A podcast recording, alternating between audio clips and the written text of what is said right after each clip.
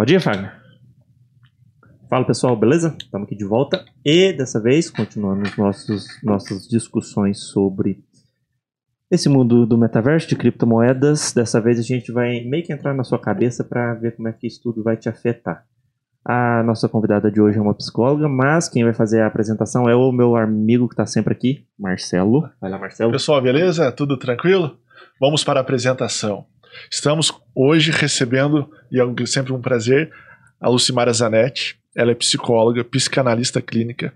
Ela é especialista em recursos humanos pela FGV, palestrantes sobre o tema gestão de pessoas. Exatamente. Muito obrigado, Lucimara, por obrigada, ter nos recebido. Obrigada. Oi, pessoal, tudo bem? Já vamos começar com a primeira pergunta. Opa! Como é que você descobriu, ou esse mundo do metaverso, criptomoeda, surgiu na sua vida? Diga pra gente sobre esse surgimento e suas primeiras impressões. Beleza. Bem, eu conheci o metaverso não tem muito tempo, né? Eu tenho um filho adolescente gamer. E esses tempos atrás, quando o Facebook fez a união do Instagram com o WhatsApp, ele veio, mãe, você viu que agora o Facebook, o WhatsApp e o Instagram é, se chama Meta? A Meta, Meta por quê? Metaverso. Assim, o quê? E eu falei, mas por quê? Aí ele, na verdade, ele não tinha falado exatamente que era a, a referência do nome, da junção dessas, de- desses, dessas redes sociais, era do metaverso. Mas aí a gente, eu achei interessante, eu fui pesquisar e eu vi que já era mais ou menos uma referência a isso. Uhum. Então foi aí que começou meu, minha ligação com esse universo. Você já ouviu falar de Bitcoin também, meio que por cima, assim, né? Já, Bitcoin, já ouvi falar, já tem um pouquinho mais. Eu conheço mais o Bitcoin do que o metaverso, porque também meu filho, adolescente, gamer, essas coisas todas, um belo de um dia virou pra mim e falou: Mãe, eu preciso de um Bitcoin. Mas o que, que é um Bitcoin? Um Bitcoin até eu preciso. Eu preciso de um. Hoje, É, também. hoje ele custa 220 mil. Pois- Opa! Pois é, ele falou que ele precisava de um Bitcoin. Eu, o que, que é Bitcoin? Fui ver. Quando eu vi quanto valia o Bitcoin, e na época eu acho que ele estava valendo em torno de uns 20, 20 e poucos mil. Eu falei, o que, que é isso, garoto? Eu também, eu quero vários Bitcoins. Arrumar Visionário Bitcoin. já, hein? Hoje É. tá valendo 10 vezes mais. Pois é. Tivesse investido naquela Exatamente. época aí. Quem mandou não ter Não os deu 20 moral pro mil? seu filho? Pois é, na na verdade eu não tinha os 20 mil, talvez para investimento, para brincadeira da criança ali naquele momento. Então foi aí que eu comecei a entender um pouco mais sobre é, essas questões. Através do meu filho, que ele é muito conectado, ele gosta de gamer, essas coisas. Então foi aí que eu tive contato com esse universo, né? Uhum. Até então. O que, que você acha? O que, que você tá achando, assim, quando esse primeiro contato? Primeiras impressões, que, que, que, além de pensar que negócio que é isso, como é que funciona, de onde vem. Eu acho assim, é, eu tenho duas visões sobre isso, né? Uma como profissional e uma como mãe. É, a minha visão como mãe, ela é, ela é muito assustadora. Porque, assim, é, um, é uma linguagem muito diferente da que eu cresci, né? Da que eu vivi.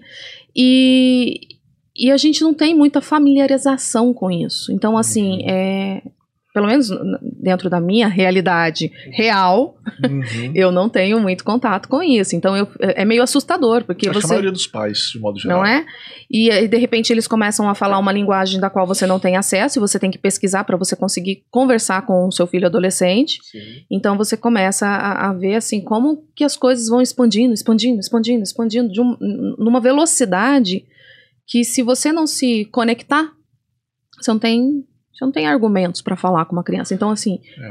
eu, eu me vejo um pouco assustada com relação a isso, mas eu acho muito interessante. Uhum. É um assunto assim que toda vez que eu vou, vou ler, vou aprender alguma coisa sobre isso, eu acho muito legal.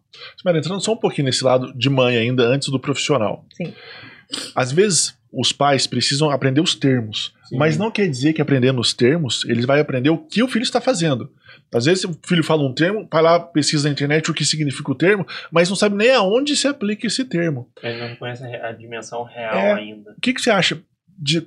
Os pais têm que se antenar? Eles têm que fazer Sim. um curso, têm que fazer alguma coisa, uma capacitação, ou tem que começar. Ou tem que deixar meio que ao Léo? Acho que não, né? Não, ao Léo não. Eu acho assim que o diálogo, o diálogo na família vai vai vai permear bem isso daí, vai unificar essa, essas questões, porque os filhos acabam ensinando os pais. Parece que houve uma inversão de papéis, né? Uhum. Porque essa linguagem é, essa, essa linguagem digital, né, tecnológica, é, é, eles aprendem muito facinho. Muito facinho. É, já faz parte do contexto nosso, já tudo isso. Exatamente. Sim. Por exemplo, meus filhos nasceram na internet. Uhum. Eu não, né? É. Eu sou da. Eu sou, não, não sou tão assim, vai. É. Mas é de uma época. Já existia o computador, hein? Já tinha computador. Nos Estados Unidos começando, é, mas já é. tinha. Você sabe do que eu tô falando, né, Marcelo? Você me entende. É por aí. Mentira. Não entendo nada. ô, ô, uma, uma, curiosidade até agora que você falou isso. Você falou dessa questão da linguagem entre você e filho para se conhecer esse universo. Sim. E que, lógico, essa linguagem acontece através do diálogo. Mas o que, que você acha que fez perder essa, essa questão do diálogo entre as gerações? Porque, por exemplo, é, voltando no tempo, se a gente for pensar, os nossos avós criaram a internet, veio depois a sua geração que aperfeiçoou e a nossa que faz o uso maior. O que, que você acha que perdeu nesse diálogo? Né, né, o que, que você acha que aconteceu nesse meio período para perder esse diálogo e essa dificuldade entre gerações? Olha que pergunta complexa essa, né? Faz a Sim. gente pensar, mas vamos lá. É, eu acho que a velocidade das coisas acontecendo, uhum. sabe? Eu acho que, assim, a, a geração dos meus pais uhum. é uma geração que vem de pós-revolução industrial ali, né, aquela pegada ali, que eram feitos para trabalhar. Uhum. Então, você era um adulto se você conseguisse se manter. Sim. Então, você tinha que trabalhar, né? Essa geração hoje que eu vejo do meu filho não é uma geração que a gente coloca para trabalhar. Não é o que você fala assim, o trabalho, o dinheiro, porque eles ganham dinheiro jogando. Uhum. Sim entendeu? E ganham muito mais do que um cara que talvez fez pós-doutorado em alguma coisa. Sim. Porque um, um, garoto aí, um gamer, ganha. Absurdos. Tem eventos de games, né? Só para estar. Não, só... Vai, vai, vai estar nas Olimpíadas. Só a indústria se eu não me engano. de game movimentou é. 490 Ou eles estão, não sei se vai estar, ou estão querendo colocar nas Olimpíadas um, os jogos o virtuais. Esportes. Esportes virtuais. Sim. É. Como chama isso aí? Esportes de eletrônico. É, é. a sigla em inglês. Sim, e sport. É. Olha. E, e, aí, realmente, tá virando realmente um mundo diferenciado. E o dinheiro realmente, quando entra, é muito alto. Exatamente. Que assusta os pais. Falam, não, você não pode fazer isso, você não pode fazer aquilo. De repente, o filho tá ganhando 10 vezes mais que o pai. Exato. Não, a, a, indústria de game movimenta mais que a indústria de filme hoje. Tá a cifra absurda. Então, voltando à sua pergunta. Eu acho que, assim, a, a, aonde que aconteceu essa dificuldade de linguagem, aonde que essa linguagem deixou de existir, foi exatamente aí. Então, assim, é, antes você se preparava para o mundo adulto. Hoje você ganha dentro da sua infância ou da sua adolescência o, o que se esperava ganhar na vida adulta um tempo atrás. Uhum. Então, assim, houve um, não, não sei se não posso dizer isso, que houve uma inversão de valores. Não é que houve essa inversão de valores. É que agora a criança ganha dinheiro também. Antes, criança não era nem vista. Né? Sim. Se você pegar na história aí, é, você vê as crianças na família, às vezes a criança nem tinha o direito de sentar à mesa para fazer as refeições com os adultos. Ou então, se o adulto estivesse conversando, a criança fosse falar: Peraí, papai tá conversando com o fulano aqui, é, fica quietinho lá no seu canto.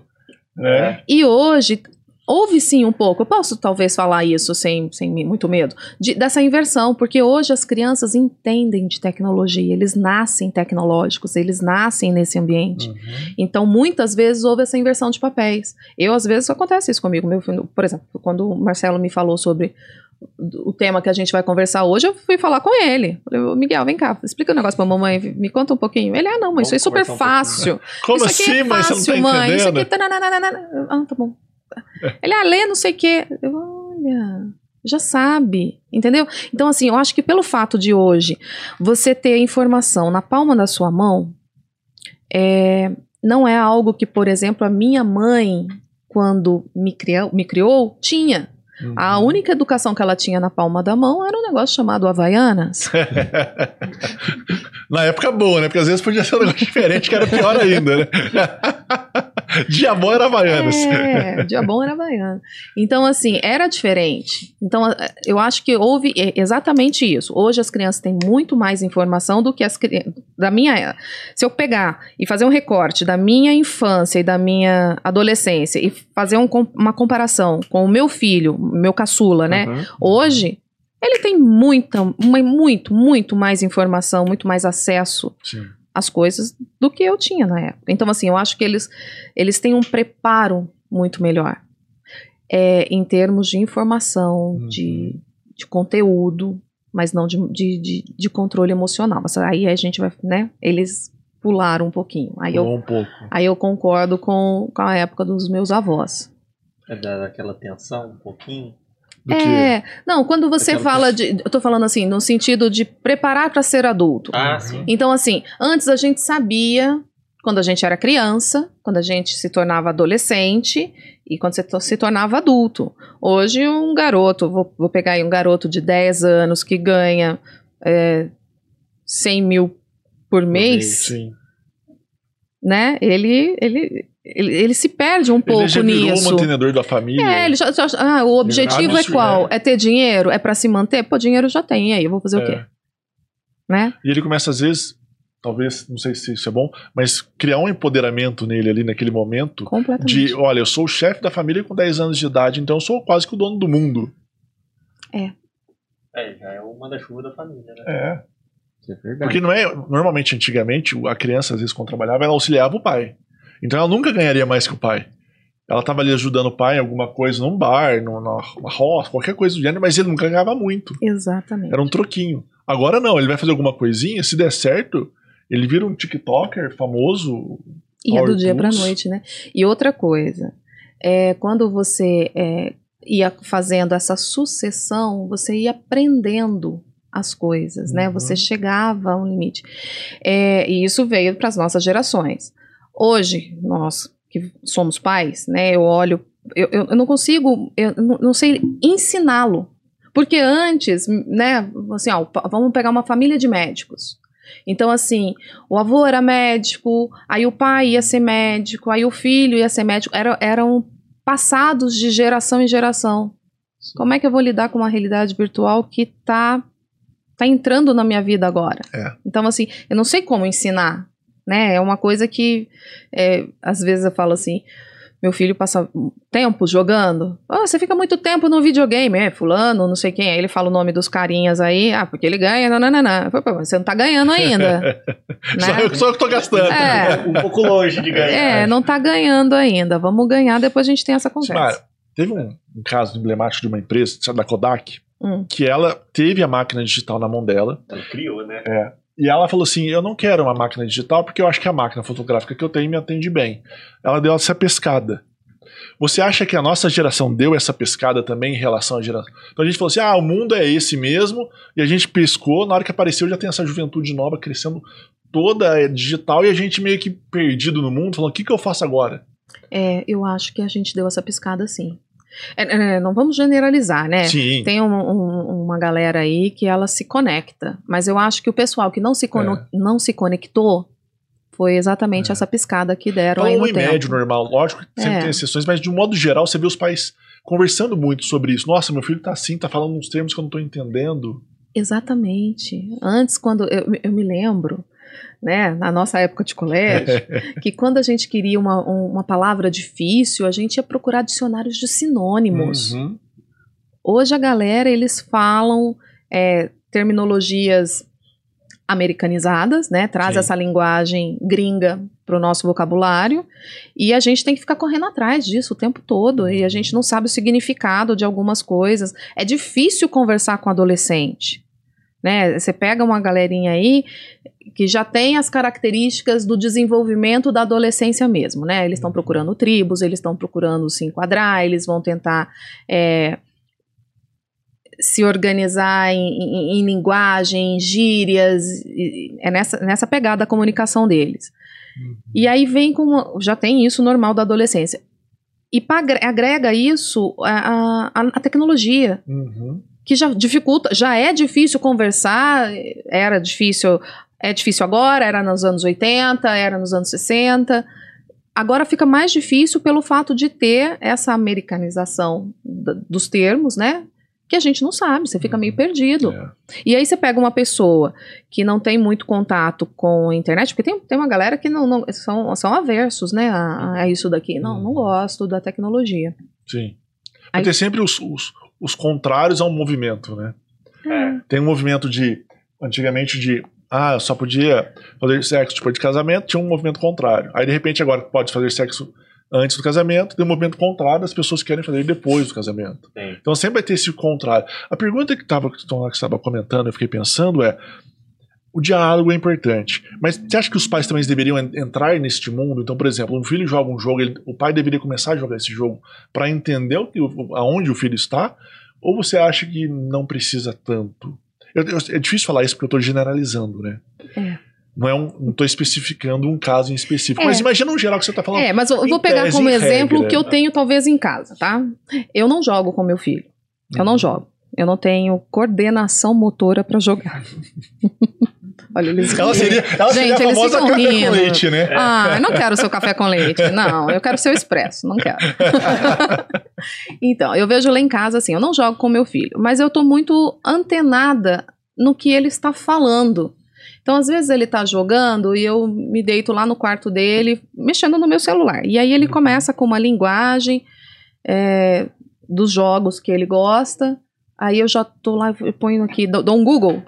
né, né, né? Deixa eu ver o que, que é isso que ele tá falando. Deixa eu tentar entender. Então eu acho importante você estar de ouvidos atentos ao que o seu filho tá falando. Né? O que, que o adolescente, e, e aí a gente pega bem essa pegada da adolescência, porque eles que estão mais envolvidos com Sim. isso, e fica meio que de, de ouvidos, né? No que eles estão falando. E às vezes ele fala alguma coisa, eu falo, o que, que é isso? Não, mas isso aqui é do jogo. Mas, ah, então me explica o que, que é. Eu não, não tenho habilidade para jogar, Aham. mas eu tenho habilidade para ouvir. Então, aí dá para ter um controle sobre isso.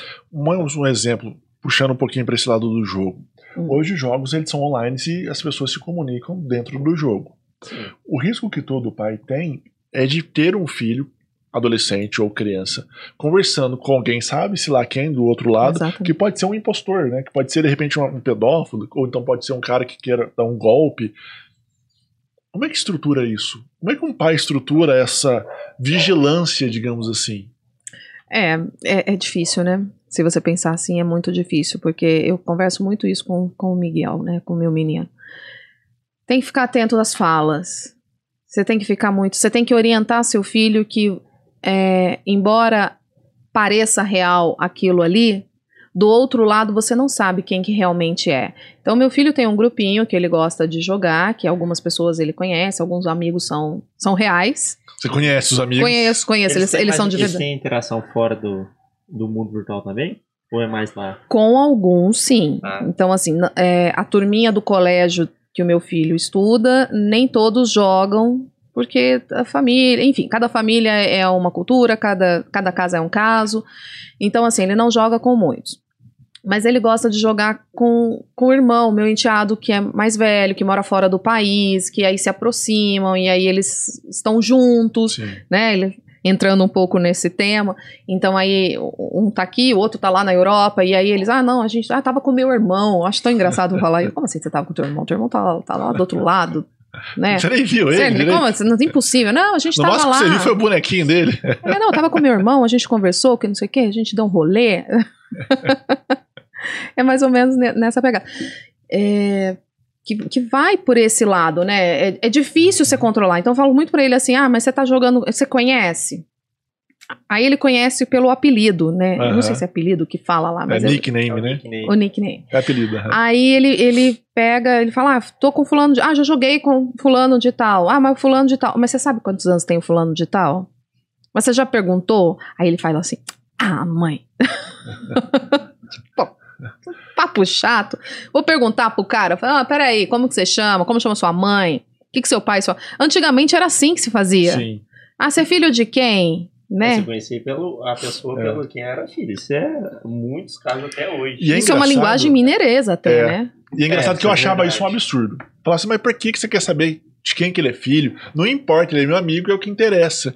Só que com o tempo vai passando, a gente vai evoluindo. E eu fui percebendo que, na verdade, era um referencial que eles tinham. Não que o filho da pessoa fosse uma pessoa boa ou ruim, mas ele sabia que o pai era uma pessoa boa, então, em tese, teria passado os princípios norteadores para o filho. Sim. E aí já era um referencial que a gente hoje não tem mais. Fala assim, quem que é? Não sei. Mora sabe-se lá onde, não sei nem como é que cara é, se é homem, se é A mulher. pessoa chama um se é número. sapo, sei lá.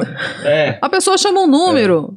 Para e pensa, a pessoa chama um número. Você fala mais ou menos, então é mais ou menos igual a linguagem que a gente tinha quando era criança, né? Ó, não, não conversa com estranhos, Isso. não olha pros dois lados antes de atravessar a rua, Não aceita bala de ninguém. não aceita bala. Mas hoje a internet. Só mudou, o- só mudou o termo, mas é mais ou menos essa orientação. Eu acho que a preocupação é, é- é nessa pegada. É Assim, a questão da pedofilia, ela é fato, né? Esses aproveitadores, eles entram nisso, nesse universo onde tá ali, eles sabem da ingenu... inge- É uma ingenuidade que não é, Uhum. né? Eu vejo a nossa geração muito mais ingênua com relação a esse assédio do que essa geração hoje. Eles são mais conectados. Então, É, até porque o caso de assédio de outras pessoas que quando repercute online já serve de, de é, grande exemplo. de guia pra, ó, se acontecer isso comigo, pode, pode, eu posso ficar esperto Uhum. nesse sentido.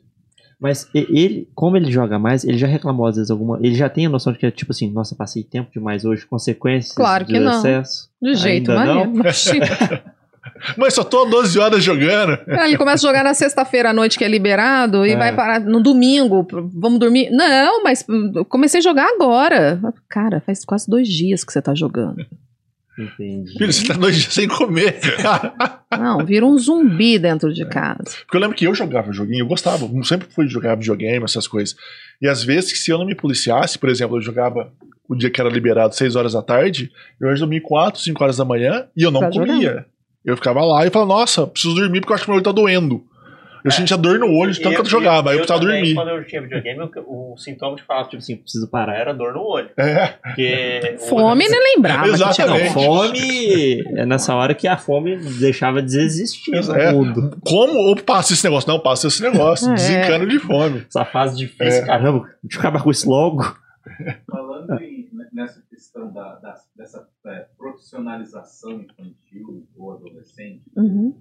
na geração anterior a gente viu alguns casos, mas era com relação ao cinema, à apresentação de programas, né? Tinha, pegando exemplo mais é, concreto, tem a Maísa, que é um, um exemplo de uma profissionalização infantil que deu muito certo, que Sim. deu um sucesso. É uma criança que teve uma estrutura familiar, que cresceu é, com essa responsabilidade e com uma cabeça centrada, boa, sem grandes danos. Em contrapartida, tem, por exemplo, um, ca- um caso clássico, que é o Macaulay Culkin, Uhum. que também foi uma profissionalização Infantil. foi precoce, só que não soube administrar isso, é, principalmente com relação às frustrações, de estar no, no auge, de repente não ser chamado mais para filme, aí ter envolvimento com, com drogas, ver, ver todo aquele turbilhão. Como trabalhar a cabeça da criança e do adolescente com relação a essas frustrações? Porque sempre é espelhado que está no topo. Né? Ah, eu quero Uhum. chegar ali, eu quero chegar ali. E a gente sabe que a grande maioria dessas, dessas crianças e adolescentes que ao invés de jogar por lazer, jogam esperando uma profissionalização, uma remuneração e patrocínios e tudo mais. É, eu vejo isso muito em função da, da conduta dos pais, né? É, eu já vi uma, uma entrevista da Maísa e ela falava assim: ah, eu ganhava dinheiro e eu ganhava. Eu ganhava dinheiro, mas eu tinha uma mesada.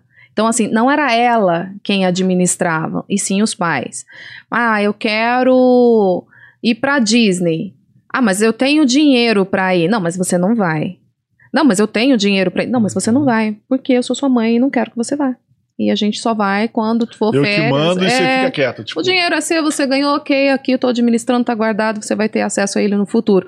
Mas quem decide não era a criança. Então eu acho que esse poder de decisão, de dizer se sim agora, não, né? O dizer não é muito importante. Não é o fato porque hoje uma criança ganha mais que os pais que eles podem falar sim a tudo. Eles não têm essa maturidade, Hum. né? Quero viajar o tempo todo, não quero ir para a escola. É, é interessantíssimo o jeito que eles fazem isso. Que entrou um caso emblemático, você comentando, e até pegando esse gancho, de uma mãe que cancelou a conta de uma filha, acho que no Instagram, que tinha 2 milhões de seguidores, porque a filha tava se perdendo, digamos assim. Aí a mãe pegou e falou assim: sua conta está cancelada, não tá cancelada, tá, eu sou sua mãe, eu que mando, você tá aí, pô, e cancelou a conta É o que dela. paga a internet. E é mais ou menos o telefone, né? é mais ou menos isso. Os pais têm que domar esse ímpeto do filho. Sim. Sempre o pai tem que. Os, pa- eu falo, o pai não, os pais. Os pais, isso. Tem que sempre criar essas barreiras. É porque é muito importante você crescer. é, aliás, para você crescer, você precisa ser frustrado. Então, assim, ah, eu quero uma bola. Ah, uma bola custa uns 100 mil. Ah, eu tenho dinheiro para comprar a bola. Não, mas não é questão de ter o dinheiro para comprar a bola, é você merecer ter a bola. Né? Antigamente era assim. Antigamente você fazia as coisas merecendo. Então, assim, eu aprendi a ser, ter boas condutas, porque, enfim, se eu não fizesse, eu poderia ir pro inferno. Se eu não fizesse, eu poderia apanhar. Se eu não fizer. Então, assim, você vai aprendendo a ter boas, fazer boas escolhas na sua, né, nas suas tomadas de decisões pequenininhos ali, mas você é ensinado a isso. Hoje em dia, o, o, o ser fácil isso e querer, né, né, né, eles perdem um pouco isso.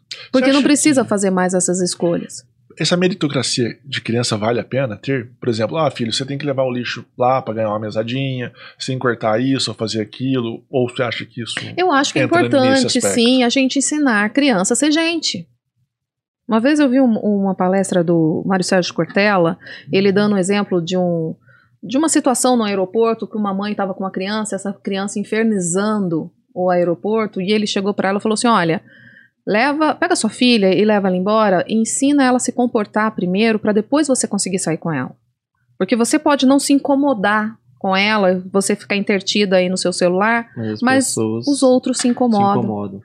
Mas, ô, ô Lucimara, é, dessa questão, já que eu, eu tô adiantando o profissional para infância barra adolescência, Uhum. hoje em dia, por causa dessa questão de, de uso de tecnologia, que automaticamente o, o profissional entrou dentro do jogo, você já conheceu de algum caso, ou é, trabalhou assim, da, da criança ou adolescente a chegar, teoricamente, meio com um burnout desse próprio excesso, ou uma pré-depressão, por assim dizer? Já. Porque é o seguinte, eu vejo em relação, vamos dizer assim, a uma geração anterior, e Uhum. depois até falando da minha, é, a, a gente, vamos dizer assim, o trabalho é uma forma de exploração da pessoa. Mas quando o trabalho é prazeroso e você sabe o que quer, já não é tanto isso mais. É, então eu vejo mais, tipo assim, essa questão da pessoa se auto-explorar e gente criticando, fala, vai, vai com calma, de quem não sabe o que quer e acha que pode tudo, e aí que dá problema. Agora, quem sabe, eu já vejo diferente. Sim. Duas coisas que eu quero falar sobre isso que você está falando. É.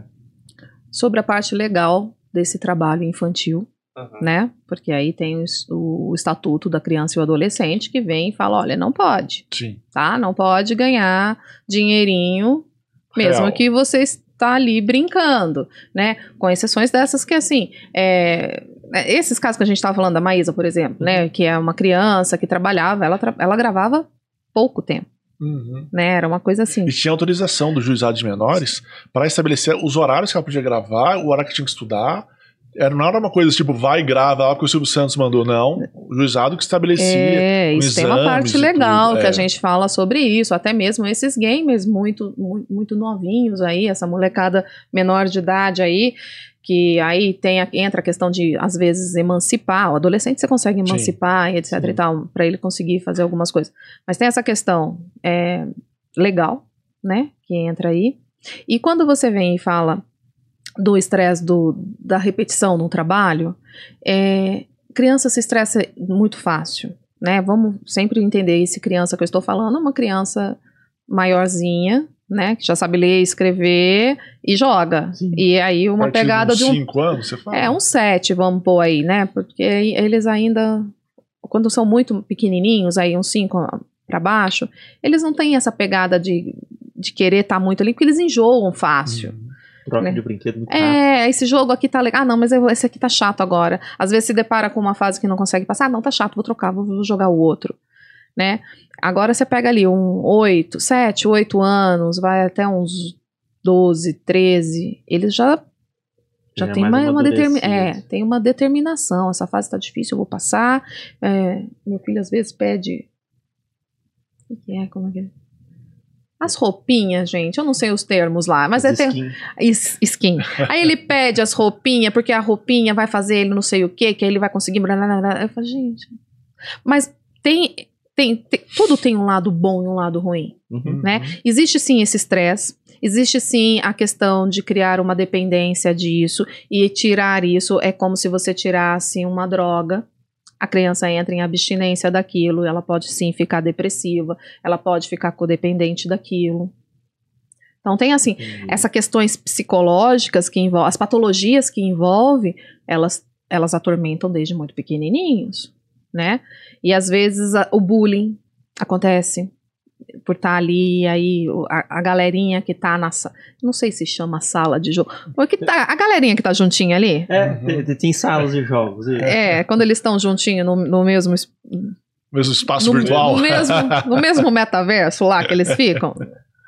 É, é, tá vendo como é difícil? A gente, até pra gente, às vezes, falar sobre isso, é uma linguagem que, que eu não tenho muito, muito Uhum. domínio sobre isso.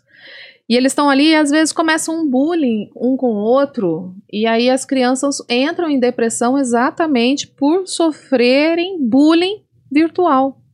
É, é, esses tempos atrás eu falei numa escola, um pouco antes da pandemia, sobre o cyberbullying. Né, que como as crianças hoje, os adolescentes, eles, eles tentam se matar por um, um cancelamento que eles sofrem, uma, um cyberbullying. Sabe quando vai essa pegada de. Uhum. E eles ficam mal, não- não- eles não dão conta de lidar com aquilo. E assim como eram anos atrás, quando a gente sofria algum tipo de bullying dentro da escola, é, a gente ficava assim, não, não quero ir. Você inventava dor de Sim. barriga, dor de cabeça, né, né? Como é que você vai sair da internet? Cortei o dedo. Cortei Não quero É. ir. com papel. É. né? Cortei É, com nossa, papel. dói. Aí esse, dói. esse, esse merece faltar porque dói pra caramba. Dói mesmo. E aí essas crianças hoje elas não conseguem é, dar desculpas para a internet, porque tá aqui, ó, eles estão conectados, tá ali o tempo todo. E aí para eles não ter acesso, eles têm que sair desse dessa desse virtual e parece que hoje em dia a molecada não, não, não interage, sabe?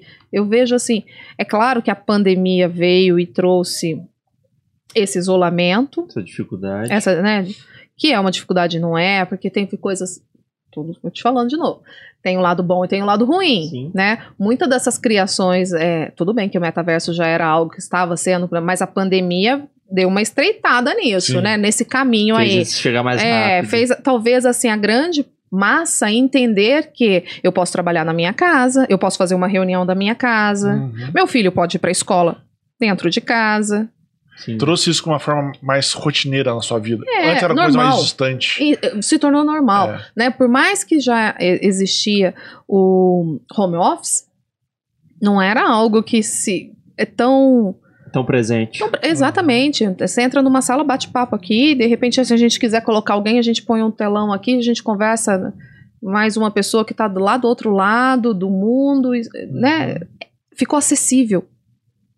É, o- É isso. é praticamente o tempo do outro lado do mundo entre as pessoas ficou o mesmo. É. O que eu percebo, sensação. e eu, eu queria ver isso contigo, a sensação de ausência. Por exemplo, às Hum. vezes eu tô aqui com você conversando e eu falo assim, putz, será que tem alguma mensagem pra mim no WhatsApp? Aí você fica aqui conversando com você e pensando no WhatsApp. Você percebe que as crianças, de um modo geral, e os adolescentes estão nessa ausência? Então, quando eles estão conversando com você, na verdade, eles estão pensando no jogo. Eles estão assim, putz, eu queria estar jogando, Completamente. tenho, tenho que conversar com a minha mãe, tenho que comer, tenho que viver. E, eu- e o- o- o- ou seja, ele vive uma ausência, porque ele tá sempre pensando lá. É, por que, que não tem atenção profunda no momento? E, e que É. você falou, tá é, sempre lá. mas tem e não tem. Às vezes eu tô na cozinha e, e chamo o meu filho que tá lá no quarto. Ah, Miguel, vem aqui, não sei o quê. Ele me responde pelo WhatsApp. Tô indo. Tô ocupado, mãe, tô, ma- tô acabando a fase aqui. Daqui cinco minutos tô indo. Aí eu vou lá no quarto fico brava. Ah, eu te perguntei, você não falou. Ele falou, olha o seu WhatsApp. Mas eu não tô perguntando no WhatsApp, eu tô falando aqui. Né? E- mas é. E tem.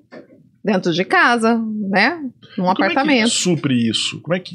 Supre não, como é que evita isso? Porque a gente tem também, e olha que a gente não viveu uma era tecnológica, a gente começou a viver ela mais tarde. Sim. E a gente já se vê né? Eles falam, os- as crianças, muitas vezes, elas ficam querendo o celular porque elas veem o pai no celular o tempo todo. Então a É. criança nenenzinha já fica, quero também.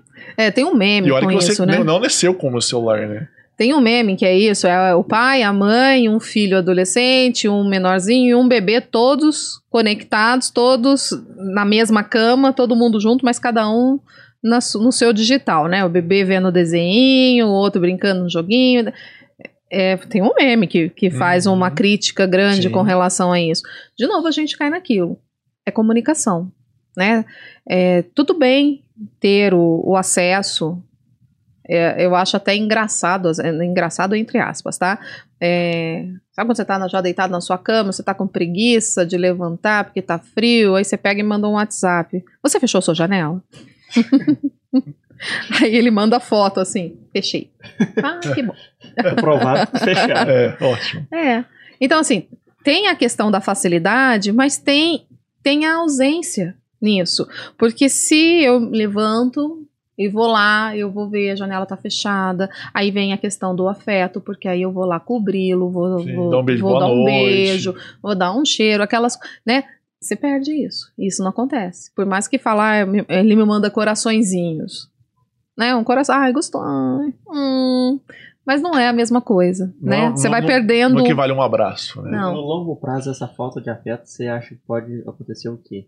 Eu acho que já está acontecendo.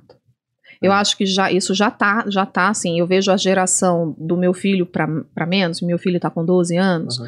Eu vejo a geração dele para baixo, eles é, eles não eles têm muita dificuldade em relações interpessoais.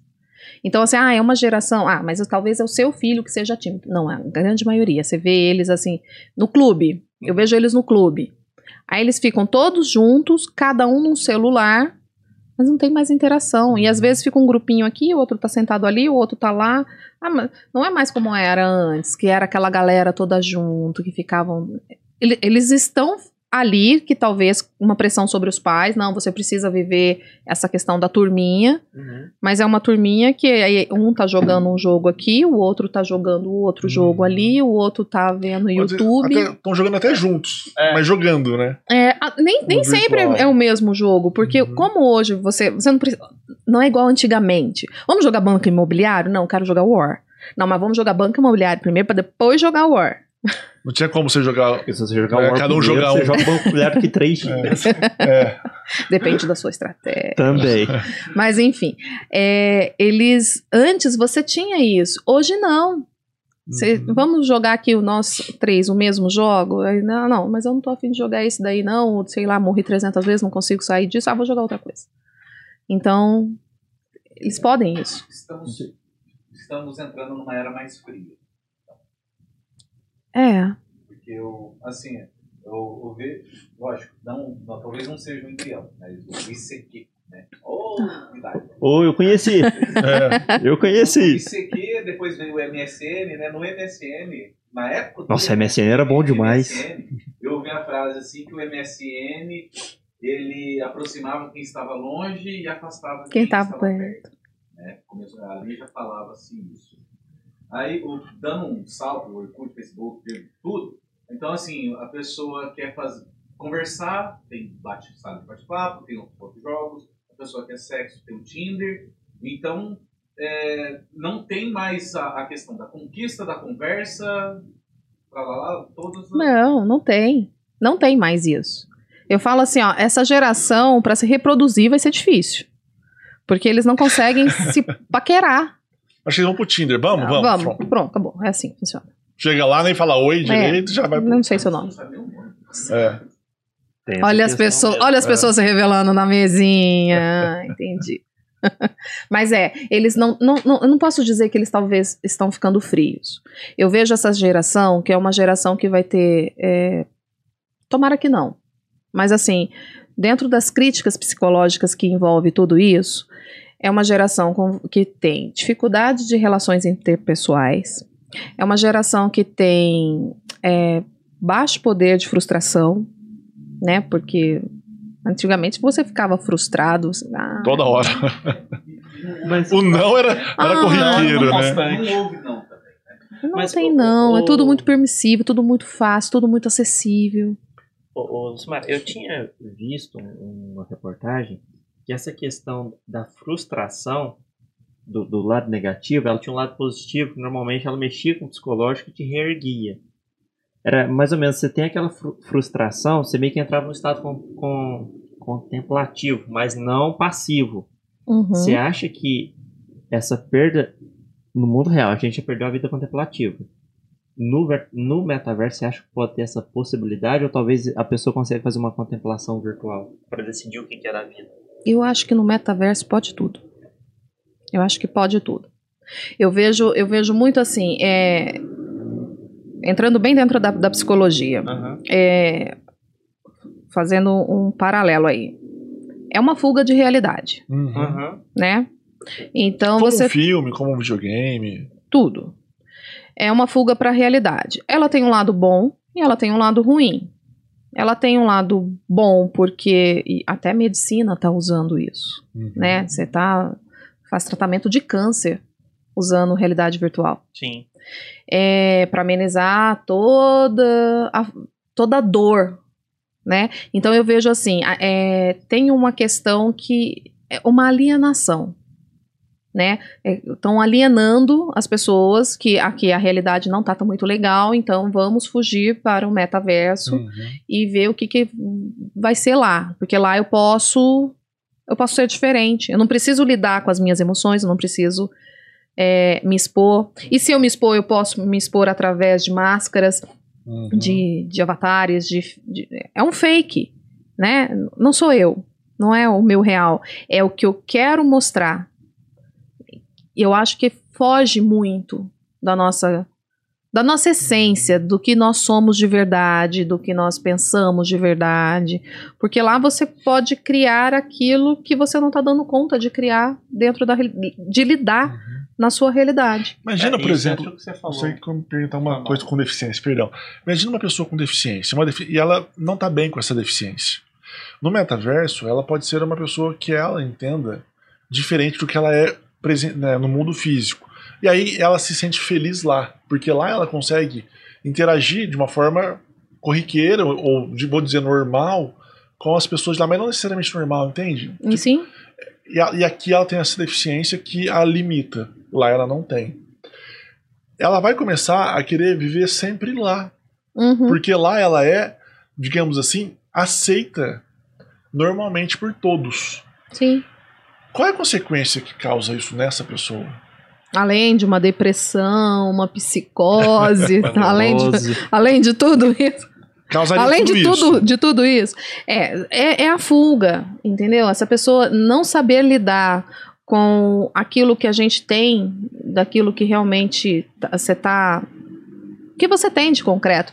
Ok, você às vezes é, não tá se sentindo bem por alguma situação, você. E, e tem o caso daquela menina que ficou é, para, paraplégica, é isso, né? A Laís? Isso. Ah, da, Acho, acho que ficou trepa. Não, Tetra. acho que foi para. Para? Eu Ah, não não eu sei que ela tá Então, então, ela perdeu lá Ah, os movimentos. esportista. Isso, Lembrei, a lembrei. esportista. Ela, ela tá lutando e ela já falou sobre isso, que era muito ruim, porque ela era muito ativa, ela vivenciou, né? De repente perde tudo. E aí, quando ela dá palestra falando sobre como ela lidou com a dor dela, como ela enfrentou a realidade dela, né? Ela, ela olhou para aquilo. Quando você sai daqui para olhar para sua dor, para suas limitações físicas, e vai para uma realidade onde você pode correr, andar, pular, e que você não tenha nenhum tipo de limitação física, é, você está fazendo uma fuga da realidade. Sim. Isso é chuva, né? Chuva. É chuva. E eu deixei o guarda-chuva dentro do carro. Falei, tem sol, não vou precisar trazer o guarda-chuva. É, então, Ah. quando ela, ela faz essa fuga para essa de- dessa realidade, isso pode trazer é, consequências em voltar para a realidade. Uhum. Quando eu estava pesquisando sobre a questão do metaverso, eu vi um, um experimento que eles fizeram e, e o cara passou 24 horas dentro da realidade virtual. Quando ele voltou, além de ter algumas questões físicas, tontura, é, alguns enjoos, coisa física mesmo, fisiológica. Ele teve reações fisiológicas Ele ficou em jejum nesses 24 horas? Será?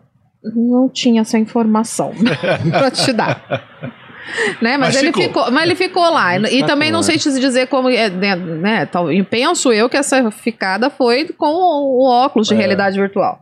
E quando ele. Alguém ele dava um sanduíche ele comia. é, deveria ser mais ou menos beber água, alguma coisa assim. Aí falava assim, questões básicas de quando você tá com a realidade virtual, você pode tropeçar, blá, blá, blá, passar mal, essas coisas assim. Eu fiquei pensando, eu falei, gente, imagina você ficar com o óculos de realidade virtual o tempo todo. Sabe quando a gente vai no shopping, vê a galera com aquilo lá, e eles gritam, não tá acontecendo nada, eles estão Aham. parados, "Ah!" descendo montanha russa? Essas sensações é enganar o cérebro. né? Então, assim, dependendo do tanto que você usa isso, que você fica ali enganando o seu cérebro, enganando o seu cérebro, vai chegar uma hora em que ele realmente vai confundir o que é real e o que não é real. Né? Entendi. Ele vai te fazer buscar a, a realidade, a- a- o virtual para ele ficar ok. Fica bem. É, Porque eu acho que aí vem aquela questão sobrevivente do cérebro, né? Eu preciso sobreviver. Se aqui tá me fazendo mal e aqui tá me fazendo bem, eu quero É, ir bem. eu falo assim, o cérebro foi feito para ficar gente, no tá útero. chovendo pra caramba. Acho que o Fagner vai tirar grande parte do ruído. Põe um filtro aí, Mas Wagner, por favor. Se não tirar, é porque a Porque a chuva, chuva tá que tá. tá. É chuva, né? Olha que delícia a chuva. Isso porque o tempo hoje estava lindo, maravilhoso. Eu achei que não ia chover hoje. Mas voltando, Volta, vamos voltar para a realidade. virtual. Vamos voltar pro virtual, porque a chuva é real. É, é, perdi um, um pouco, eu tava falando. Ah, é, quando ele volta, né? Quando ele voltou das 24 horas. Isso, e você vê o pessoal é, é, fazendo essa fuga dessa realidade, indo buscar isso como uma forma de não sofrer, isso é ruim. Porque, ah, lembrei que eu ia falar, não era isso não. O cérebro, o nosso cérebro, ele foi feito para ficar dentro do útero, entendeu? Ele não foi feito, tanto é que a gente usa, não chega a 10% da nossa capacidade pegando os caras bem inteligentes, entendeu? Olha lá. Temos então que não usa nem 2%. Bem, tem o pessoal que está usando um pouquinho menos aí da sua capacidade. Porque a gente não consegue desenvolvê-lo, a gente não sabe todas as questões, é, todas as estruturas, tudo que a gente pode usar dentro do nosso cérebro. Uhum. né? E tem um filme que fala sobre isso, Lucy. Já assistiram? Que é aquela menina que ela tem um, uma Scarlett Johansson lá. Ah, não sei como Ela chama mesmo. ela mesma. É, é ela. Que ela tem uma explosão de drogas dentro do corpo dela Ela e ficando os... super inteligente, né? O cérebro e ela vai desenvolvendo. Bem, bem interessante isso. Então a gente não sabe exatamente quais são, co- como que a gente. é, as consequências, Uhum. entendeu? Desse, uni, desse metaverso, dessa realidade virtual, quais são as consequências disso? Porque, a- a- primeiro, porque o acesso a isso ainda é muito caro. Né? Então é uma elite que usa isso. A elite tem condições su- suficientes de tratar a fazer terapia, psiquiatra, medi né, meditação. Fisioterapia, se precisar. Tem. Qualquer coisa, né? Agora, por colocar isso na massa, a gente não sabe aonde isso vai parar. Né? Então, se coloca isso numa elite que tem condição de tratar qualquer disfunção que isso aconteça, é uma coisa. Jogar isso na massa, a gente não sabe, né? A experiência em massa ainda tá para acontecer. Eu fico imaginando, por exemplo. Pode perguntar, Ah, Silvio. eu ia te perguntar, já que o metaverso virou essa fuga e lá eu preencho o, o que eu não sou aqui, o que, que você acha que pode ser levado dessa falta? O que, que contribuiu pro vazio daqui, desse mundo, e lá, teoricamente, eu preencher? Porque quando você desliga, volta tudo. Então, eu acho que isso tem uma. uma Você acha que as pessoas não sabem mais o que querem? Foi uma falha de educação descobrir a vocação? Ou você acha que veio tudo de uma vez e todo mundo ficou perdido? São suposições. é, eu, eu vejo isso muito correlacionado com inteligência emocional. Né? Você pega aí esses CEOs que estão dentro dessa, desse universo. Eles não passam tempo nisso. Não, eles não passam muito tempo. no que Eles, não criam, vivem, não. eles não vivem isso, Não mesmo. né? Eles estão fazendo, eles estão fazendo outras coisas reais. Não, eu falo por mim, porque eu, eu, eu- eu nunca esqueci dessa reportagem, uma das melhores reportagens que eu vi uma vez. Que os CEOs do Vale do Silício, a partir do momento que eles criavam as tecnologias, o acesso delas aos filhos era sempre retardado. Então, tipo assim, É, uma coisa eu, eu fiz que a reportagem falou e deu certo pra mim. Eu tirei a televisão do quarto. O meu sono hoje é perfeito. Agora eu tô tentando tirar o celular. Só que eu preciso do despertador ainda. Aí o celular fica debaixo do travesseiro. Ah, é ótimo. Aí. Toca com a radiação e tira, né? É, por causa da radiação e tal e tudo. Eu tinha visto isso e quando eu tirei a TV do quarto, meu sono melhorou em 70%. Eu durmo profundamente e acordo no outro dia bem. É, e aí o que me marcou foi quando. Eu nunca esqueci disso. Quando saiu o iPad, o, e o repórter que tinha feito essa reportagem, ele falou com o Steve Jobs na época mesmo. E o Steve, ele tinha feito uma crítica negativa e ele perguntou assim pro, pro Steve o que, que os filhos deles acham, o que, que os filhos dele achavam do iPad. Aí foi que veio a bomba. Ele falou assim: olha, nunca mexeram. Exatamente. Então, isso foi algo que foi chocante pro repórter. Quando eu li a reportagem dele, foi chocante pra mim. Mas o que, que você acha que faltou pra preencher essa questão? Tipo assim, se eu não usar, não vai, não vai me trazer uma falta de, de interação. É, eu acho que as pessoas buscam isso por diversos motivos, né? É, falta de controle emocional. Eu acho que hoje o pessoal eles, eles fogem por não para não ter que lidar com a, com a dor, né? Lidar com a dor ninguém quer. Não. Ninguém quer assim sofrer, seja por que for. Porque não conseguiu o cargo que queria, é, porque se separou, porque o filho foi embora. Enfim, por qualquer motivo, né? As pessoas não querem lidar com a dor. Então, ao invés de ficar aqui chorando, ah, eu vou entrar na internet, eu vou ver, ah, olha, tem um joguinho legal. Olha, esse joguinho eu posso criar um personagenzinho. Olha que bonitinho, eu posso ser loira. Eu posso ter o cabelo compridão. Ah, eu posso ter 1,80m. Tudo Entendeu? é possível. Ah, olha aqui, eu posso ter um carro bacaninha. E aí fica mais fácil. Eu acho que facilitou-se uma vida que você não precisa correr atrás de mais nada. Né? Se você fica ali, dentro dessa, desse mundo, você pode fazer mu- muitas coisas que você. Aí você não precisa ser dono da sua vida. Entendeu? Você não precisa tomar decisões na sua vida. Porque se der errado aqui, ah, tudo bem, eu tenho outra. Exatamente. Eu posso voltar pra essa que tá horrorosa aqui mesmo. Ah, tem 3, 10, 400 vidas, que é diferente da nossa vida, né? É. Você não pode tomar uma decisão muito errada, porque pode ser que as consequências sejam nesta Da vida. zebra lá na frente, Que em né? tese a gente não sabe como vai ser pós-morte, mas em tese é a única que a gente tem. Sim? Se você erra. Isso não gera um erro, de repente? Não corre um risco dessa pessoa entrar num choque de realidade? Ela vai vivendo lá, vai vivendo lá, de repente ela faz volta a viver aqui. E quando ela cai em si, fala assim: eu perdi minha vida. Cara. Tenho, sei lá, 50 anos e vi no mundo virtual e não fiz nada aqui. É, por isso que eu tô te falando, a gente ainda não sabe. O que, que a psicologia tem se falado sobre isso? Sobre as psicoses, né? Então, assim, você pode é, desenvolver patologias, né? Porque a realidade virtual, você tá tentando ali, né? Com aquele óculos, vivendo coisas interessantinhas, legais ali. Isso mexe direto no seu sistema límbico. Então tem uma questão que está ali, é um estímulo visual que age direto no seu cérebro e você vai liberando todas as sinapses, substâncias, hormônios que o sistema límbico causa. Uhum. Então você tem emoções. É, e isso, assim, a gente pode ver isso de uma forma muito clássica quando você vai num shopping que tem um aparelho de realidade virtual ali e a galera entra ali, não está acontecendo nada. Né? O pessoal não tá numa montanha russa que tá tendo uma queda livre, bababá, ele tá sentadinho numa poltrona bem confortável, que no máximo ela dá umas mexidinhas. Uhum. Mas é- isso, né, aquilo engana seu cérebro. Você está tendo um estímulo visual como se aquilo tivesse realmente acontecendo.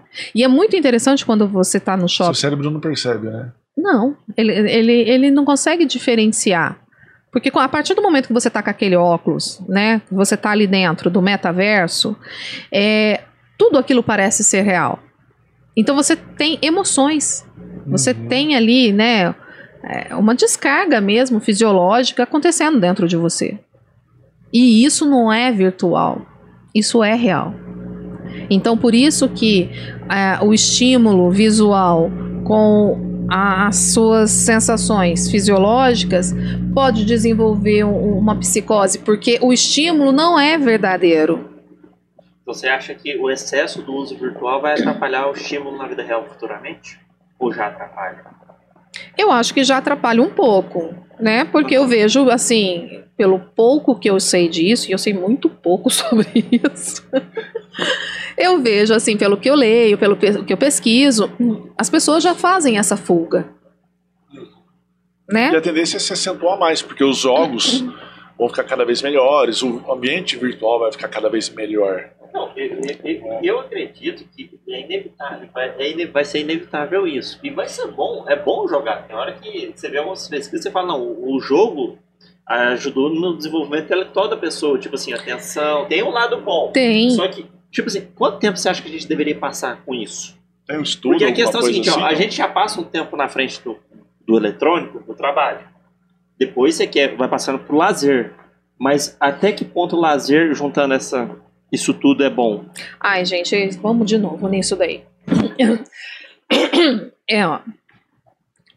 Teve um dia que eu levei meu filho no oftalmo. E eu, crente que o oftalmo, ia- eu falei pro oftalmo assim: não é prejudicial ficar na tela o tempo todo, que bababá, bababá, babá. Fala pra ele que isso vai ser ruim, que ele vai ficar cego no futuro. Corrobora o que eu tô falando aqui. O olho ficar ressecado, por falta de piscar. Aí ele disse assim, ó, não acontece nada. Tá? Você aí, mãezinha, que tá achando que seu filho vai ficar na frente de uma tela e aquela tela vai ser extremamente prejudicial à visão do seu filho, não vai, até mesmo porque as telas hoje são feitas para dar conforto para você assistir. Então, assim, a luminosidade, a qualidade em pix. Tô falando alguma bobeira, vocês me corrigem, tá?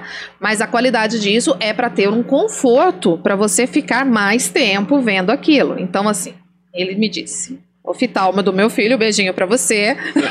Não me ajudou muito nessa hora, Não mas foi tudo bem. muito legal Quem com a foi mamãe, foi e a não ele. mamãe. É. Filho são felizão. Uh! Tá vendo? Ele falou que não tem problema nenhum. É, então, assim, nesse sentido, não, não é prejudicial. Né? Não causa. Até tem a. CRO, como que chama? De, de oftalmologia, o conselho da classe. conselho. É, eles têm pesquisa sobre isso, falando sobre algumas coisas. Então, tem um pessoal que é a favor, tem um pessoal que é contra. O olho ressecado, porque você não pisca, dá uma piscadinha, mas você poderia ter o olho ressecado não jogando. motivos. É, tem, tem outros motivos. Tem, mas hoje em dia a medicina tá aí para ajudar. Então tem colírios que você pica, lubrificante. Eu fico de lente às vezes o dia todo, não fico na tela e, e eu sinto também esse ressecamento. Então, Sim. né? Nós Não vamos fazer uma associação uma coisa a outra. Mas eu perdi, eu ia te falar um negócio que você tava falando antes. Ai, eu- Se faz mal, quanto tempo que seria o ideal pra. Ah, tá. de uso. É, eles dizem que em torno de 30 minutos. 30 minutos dentro de uma realidade virtual não te causa nenhum tipo de prejuízo. Dentro da realidade, tá? Então, pegando o metaverso, pegando aquele óculos, E negócio ficando ali. Cara, é, aquela, aquele coisa assim, se ele fechadão, taranana. É, dentro da tela, né? Você dentro, usando o metaverso ali na tela, que você tem aqui, mas você tem noção da realidade. Seria um tipo um jogo, né? É, você tá ali no, num videogame. Você tem noção da realidade, você olha ali, tem uma cama de verdade, tem um cachorro que passou de verdade, tem a buzina que passou na rua. Os estímulos reais ainda estão ali. A Eles te chamando pela dizem. cozinha. É, chama na cozinha e responde pelo WhatsApp, viu, filhinho? É, eles falam em, em torno de. Ah, lembrei que eu ia te falar. É, que em torno de duas a três horas Por dia. por dia. E seria duas, três horas seguidas ou meio que espaçadas? Esqueci de novo que eu ia te falar. você vai lembrar. Na hora que eu lembrar, eu vou parar e vou falar, tá bom? É, tem aí esse, esse tempo Seria- aí, Não, mas seria duas, três horas espaçadas ou seria Não. seguidas? contínuos, que não, não teria problema você ficar. Você escolhe.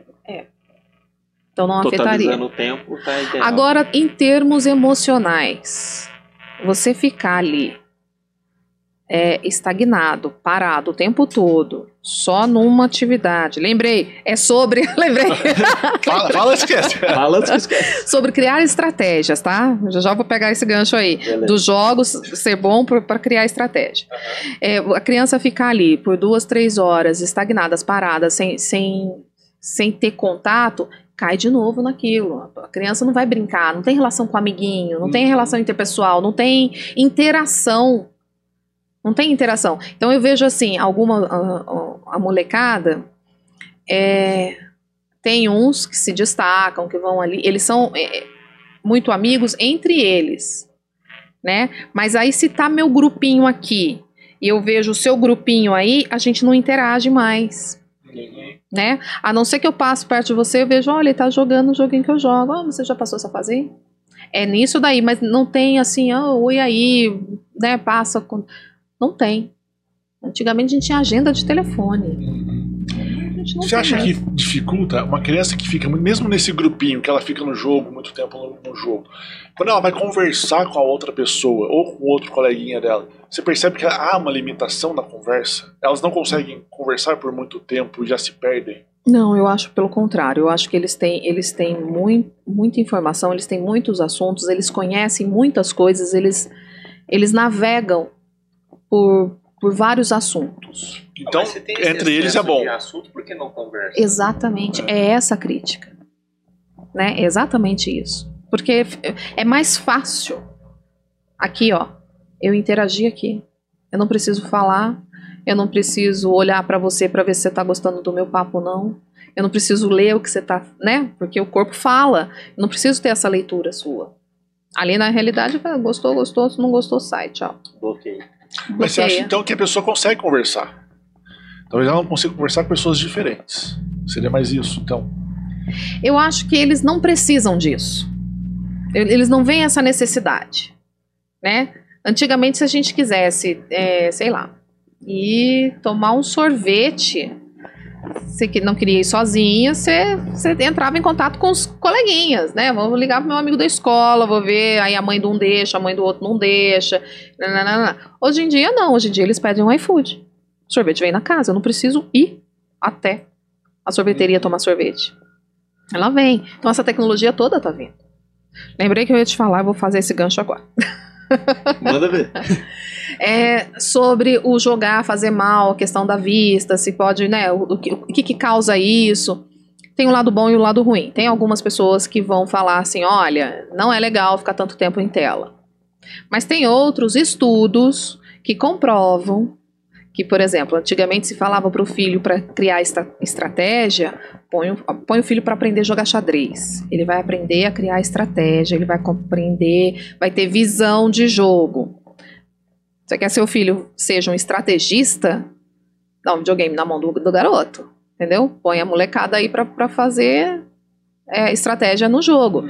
E tem umas menininhas que estão aí dentro desse, desse universo, que elas são gamers aí, que criam estratégias melhor do que CEO, né? Porque o jogo tá ali, tomada de decisão tem que ser rápida. Sim. Né? Meu filho joga um que ele mata as pessoas. E aí, de repente, ele fala assim: eu vou matar aquele cara. Ele. É rapidinho. Né? O negócio funciona. Então, assim, olha, se eu fui pegar aquele lá, e às vezes ele, eu, eu tô vendo ele jogar, falo, mas menino, você só mata as pessoas, não tem um assim, igual o Super Mario, que antigamente você batia cogumelo. É, aí ele fala para mim assim, mas matava também. Matava. É. Mas tem um futebolzinho, então? Matava, é. mas não tão explícito igual ela. Lá no Super é... Mario você fala fazer pum. Você matava em tese um vilãozinho, né? É, não. Hoje em dia vai lá e. Então, assim, aí também tem uma questão, né? Que as pessoas falam assim: ah, mas se jogar muito esses jogos violentos vai deixar a criança agressiva? esse negócio que tem que matar e sempre tem. É, é uma guerra. É, eu, eu falo por mim, acho que não, eu, eu adoro um jogo de tiro. Pois é, mas não se matei fosse, ninguém. Se fosse, se fosse isso fosse real, na nossa época, nós que somos adeptos ao banco imobiliário, estaríamos milionários. É. não é? Então, assim, é, o jogo é prejudicial? Não. O que, que é prejudicial? É o meio que a criança está inserida. É a criação, é, tem até uma historinha que diz assim: ah, o pitbull é um, um, cachorro agressivo, ele é violento. Não, ele não é. É a forma com que você cria ele, é a forma que dono, você. Né? É. Tem uma outra historinha que fala de um índio que você fala: olha, nós temos dois lobos. Um bom, que são os sentimentos todos positivos, e um mal, que são todos os sentimentos negativos. Aí o, o o índiozinho lá na tribo pergunta pro, pro, pro sábio, mas e aí? Qual deles que vence? Aquele que você alimenta. Então, assim, você tem que tomar escolha, fazer escolhas. Não é o fato de você saber, dentro de um jogo, atirar, que dentro da, da sua vida real você vai sair matando a galera. Até mesmo porque eu acho que esse universo de, de jogo, é, o pessoal que tá muito nisso são os, são os nerds. Pessoal que gosta de um. E não são uma- o pessoal que tá ali, vou sair matando todo Não, mundo. Não mesmo. É, eu quero brigar, sangue. Eu acho que Imagina, não é as pessoas isso. pegam as exceções, que são mínimas, e Sim. potencializam como se tivesse que proibir tudo, porque a exceção Isso é um perigo. demonstra. Então, por exemplo, tem um cara meio loucão já, que ele vê um jogo e vai sair matando a galera. Ah, não, tá vendo? É porque ele jogava joguinho, então o joguinho é violento, então tem que abolir o jogo. É, Não, calma. Então a gente tem que abolir nossa vida. Porque tudo, em algum momento. a sociedade é faz mal pra violenta. É, exatamente. A sociedade é A violenta. arma faz mal, a faca faz mal, a televisão faz mal, tudo faz mal. de jogo que a turma das cruzadas jogava. É. Exatamente. Que jogo que ele jogava? Que jogo que eles É. jogavam, né? Agora, assim, é, o metaverso, né, e a gente já vê isso até em jogos sem ser relacionado ao metaverso, mas é polêmica, polêmica. Manda Você lá. acha, você acha que o metaverso vai contribuir, de repente, para as pessoas, de repente, é, entre aspas, totalmente entre aspas, continuarem no armário? Porque, por exemplo, a gente vê muita questão desde a época do The Sims, que aí era uma mulher loira, bonita Uhum. pra caramba no jogo, mas na vida real era o Jorge, dentro do apartamento dele, que, que queria manter esse outro perfil, essa outra realidade dele no virtual. Tendo a possibilidade de ter um metaverso com tanta. até por questão de sensibilidade, de. estão desenvolvendo luvas, formas de se ter cheiro, toque. é, vai contribuir para alguma parte das pessoas, entre aspas, continuarem no armário? É, eu- o que eu estava lendo um pouco sobre esse assunto, que assim, a- o metaverso ele vai contribuir um pouco para as questões sexuais, sim, né? Até mesmo pela facilidade que isso já tem, né? Não Precisa ter muito, precisa ter um- um- uma boa internet para você ter um- um- uma noite bacana Para caia. para ficar pra você ficar no, você precisa de uma internet legal, né? Mas eu acredito que sim. Porque o que, que eu vejo sobre isso? É quando você busca um metaverso, você está buscando, e aí eu, eu me pergunto e me questiono com isso, e às vezes eu quero discutir mais, e, e é interessante porque não, é, não são todos que estão ligados nisso, quando você está numa roda de psicólogos e você vai conversar e você fala ah, o que você pensa sobre o metaverso? Oi? Oi? Metaverso? Que- Mas o que, que é exatamente? Você tá falando, né? É, É. porque isso é tão novo, gente. Assim, pro pessoal que tá dentro disso, vivendo isso, já não é novo. Entendeu? Quando eu falei pro meu filho assim, ah, você sabe o que é metaverso? Nossa, claro. Eu falei, gente, eu escutei essa palavra essa semana. O que, que é essa criança? O que, que, que esse menino tá falando? O metaverso, pode explicar pra mamãe? Então, ele- a- o pessoal que já vive nisso, né, já tá ali, é, isso já não é novo. Né? Antigo. Nossa, gente, isso aí é de 2020. Super antigo. O termo metaverso é de 92. Mais antigo ainda. Eu não sabia que era de 92, é? Olha só. Eu tava pensando que era por conta. Ah, o termo é, né? É, o termo. Porque o, o- O o carinha Não lá do. Facebook, o. Zuckerberg. Isso, ele, ele fez a. Mas não foi ele então que criou isso? Não. Não. Ah. Ele só incorporou pra dar uma ar de novidade em algo que já não era Ele tá novo. tentando sair na frente nessa corrida. Pois é, mas ó, vamos pegar a coisa antiga aí. Quando a gente pega e desenhos da minha época, que não é muito antiga, que é assim, recentemente, es- esturdia aconteceu isso. Tinha um desenho, os Jacksons, Sim. que eles andavam em carros voadores. E tinham automação na casa. A casa, a casa era toda automática. É. É.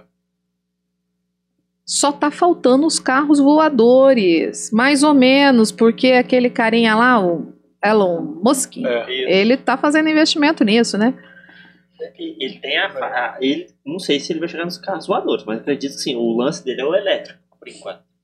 Ah, mas é, é o passo é, é seguinte, um passo talvez. seguinte. Eu também acho inevitável.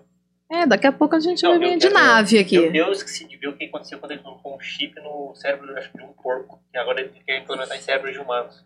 Tipo assim, a região do cérebro que não funciona bem, teoricamente você libera o impulso elétrico e outras coisas.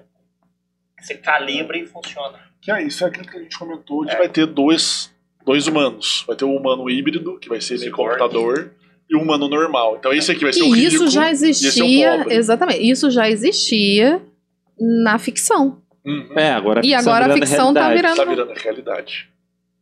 É assustador isso, né? Um cara que tinha um microchip na ponta do dedo e o que tinha lá era a chave da casa dele. Então ele, na, na maçaneta, tinha um lugar que ele chegava o dedo e fazia assim, a porta abria.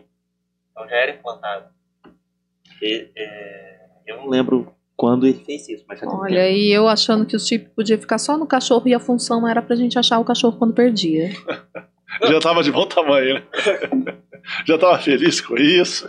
Não, esse eu lembro, ele usava chegar na porta da casa dele e fazia assim com o dedo, a porta abria. Ele já tinha na ponta do dedo. É um negócio, tipo um grão de arroz o chip. Ou ele pôs aqui sim e a proximidade fazia. não lembro agora. Espera, deixa eu ir um pouquinho além. Imagina que talvez um dia a gente consiga mudar do mundo físico para o mundo virtual. Não vou colocar os problemas que podem gerar relacionados quem que vai ser o provedor sobre isso, não. Sabe? Só imaginar que a gente consiga ou ficar muito tempo lá. Aí a gente não vai poder ter o corpo que a gente deseja, não vai ter fome, em tese. Você vai poder talvez ter uma casa, você vai poder ter uma coisa. Você acha que isso seria bom ou ruim pra gente, pro ser humano de modo geral? Eu acho que a gente não ia viver. Né? Ia perder completamente o que é vida. É você viver lá, né? É, mas, mas é viver lá. Só que a gente precisa de, de, de, de a coisas gente teria reais. os toques, talvez. A gente- Seria você aqui, lá. Olha, olha que você frase tem- psicótica isso, É. gente. Seria você aqui lá. Exatamente. Gente, parece, tô, tô, no- tô no manicômio conversando com as pessoas. É, é. Ó, imagina você nessa situação. Ah. Seria o mesmo, da mesma forma no mundo virtual. Então você estaria vendo dessa mesma, desse mesmo modo, você estaria tocando a mesa, você estaria tocando o celular. Mas eu tô numa sala branca, sem Não, nada. uma sala assim. Não, mas que aonde no tá meu corpo real? Não, essa é uma problemática que a gente não, não entraria. Ah, tá. Mas, por exemplo, você conseguiria, vamos supor, uma cápsula, você fica lá dentro e, os- entendeu? Ligada ao mundo virtual. Você já assistiu um desenho chamado Huawei? Eu já. Eu não. Muito bom. É o que eu tô falando, quando o Black Mirror Era tem umas coisas assim, sabe? Umas problemáticas nesse sentido. Entendi. Dá medo de assistir. É, tem umas problemáticas nesse sentido. Como chama o filme? É uma É uma série. É uma série? Chama Black Mirror. É ah, eu negro. sim, eu sei qual que é, que aquela moça. Tá, eu sei qual que é. E aí ele tem uma, tem uma questão que ele faz disso. A gente ia começar a viver no mundo virtual.